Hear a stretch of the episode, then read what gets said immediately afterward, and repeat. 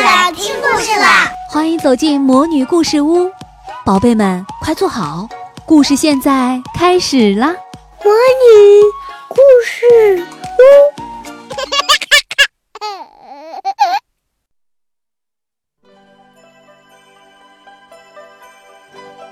小朋友们好，你们知道什么是生肖吗？在中国的传统文化中呢，人们通常用地支，也叫十二支的十二个符号来表示时间次序。这十二个符号呢，就是子、丑、寅、卯、辰、巳、午、未、申、酉、戌、亥。为了能让大家更加方便地记住它们，古人又用十二种动物来代表这些符号，并作为记录每一年的属相。它们分别是鼠、牛、虎、兔、龙、蛇、马、羊、猴、鸡、狗和猪。这些动物呢，就是生肖。按照传统的排序方法呢，马上就要到来的二零一七年春节呢，就是酉年，也就是鸡年。那出生在二零一七年的孩子，生肖就是鸡，也就是我们通常就说它属鸡。那今天呢，我们就来一起听一听十二生肖的传说。传说啊，在很久很久以前的中国古代。玉皇大帝向天下宣布，要举行一次动物渡河大赛，最先到达终点的十二只动物就可以用自己的名字代表一年，成为这一年的生肖。于是，动物们纷纷排列在河边，跃跃欲试。汹涌的河水拍打着河岸，哗哗作响。观众们兴奋的欢呼声让群山都抖动起来了。这时，玉皇大帝让人敲响了铜锣，比赛正式开始了。勇敢的老虎第一个跳进河里，用有力的脚掌划着水，拼命向终点游去。文静的兔子跳上一根圆木头，使劲儿抱住它，朝终点飘过去。小巧的老鼠和友好的猫做什么都待在一起。他们对老实的牛说。老牛，请你背我们渡河吧，我们可以给你指路。善良的老牛想都没想就答应了。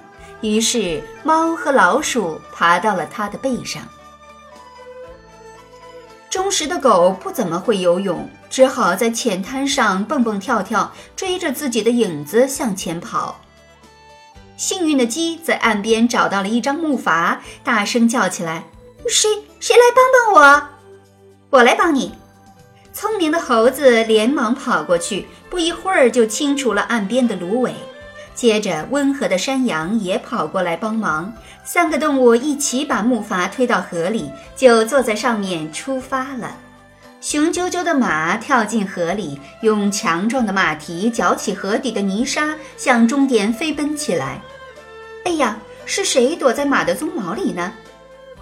原来，聪明的蛇早就藏在马的身上，准备毫不费力地渡河呢。快活的小猪却一点儿也不着急，它把一个脚趾伸进水里，可是马上又抽了回来。嗯，我饿了，我得先吃点东西。它懒懒散散地说。于是，小猪吃了又吃，吃了又吃，直到它胀得像一个圆鼓鼓的球。接着，他又倒在泥沙上呼呼大睡起来。威猛的龙展开身躯，在河面上空飞舞，它的鳞片在阳光中闪闪发光，云朵都飞快地散开了，雷声滚滚，连群山都震动起来。哇，我们到了，我们赢了！快到终点的时候，老鼠兴奋地大叫起来，猫连忙站了起来。没想到老鼠趁机把它推到了河中。这是怎么回事儿？老牛连忙问。哈哈，没什么，什么事儿也没有。老鼠回答说。老牛上岸的时候，狡猾的老鼠当先跳下来，越过了终点线。好，老鼠获得了第一名。第一年就是鼠年。玉皇大帝高兴地说。牛是第二名，第二年是牛年，你为什么游得这么慢呢？快到终点的时候，兔子冲着老虎叫道：“我被一股急流冲远了。”老虎气呼呼地回答说：“不过幸好我又游了回来。”正在这时，一阵大风吹来，把圆圆的木头吹到了岸边。兔子连忙跳上岸，跟在老虎的后面，越过了终点线。接着，长长的龙从天空中落了下来。玉皇大帝好奇地问：“你为什么现在才到呢？”有个地方遭受了可怕的旱灾，所以我停下来降了一场雨。龙舞动着身体回答说：“我还看见一只可怜的兔子趴在木头上，在河里飘来飘去，所以又把它吹到了岸上。你有这么好的心肠，我真高兴。”玉皇大帝说：“你是第五名，第五年就是龙年。”不久，雄赳赳的马也向终点跑了过来。第六名应该是我了，他想。可是蛇从马的鬃毛里窜出来，吐了吐舌头，抢在前面划过了终点线。山羊、猴子和鸡坐在木筏到了岸边，也跳了上来。你们三个团结合作，我也很高兴。玉皇大帝夸赞说。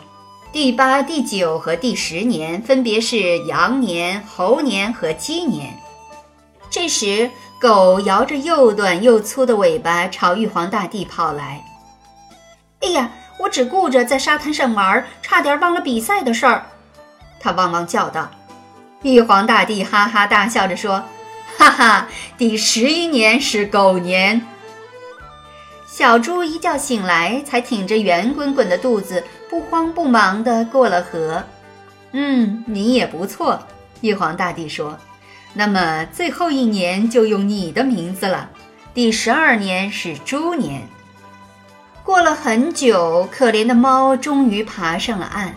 可是比赛早就已经结束了，比赛只有十二位胜利者。猫永远不可能得到这份特殊的奖励了，因为这件事情，猫直到今天还恨透了老鼠。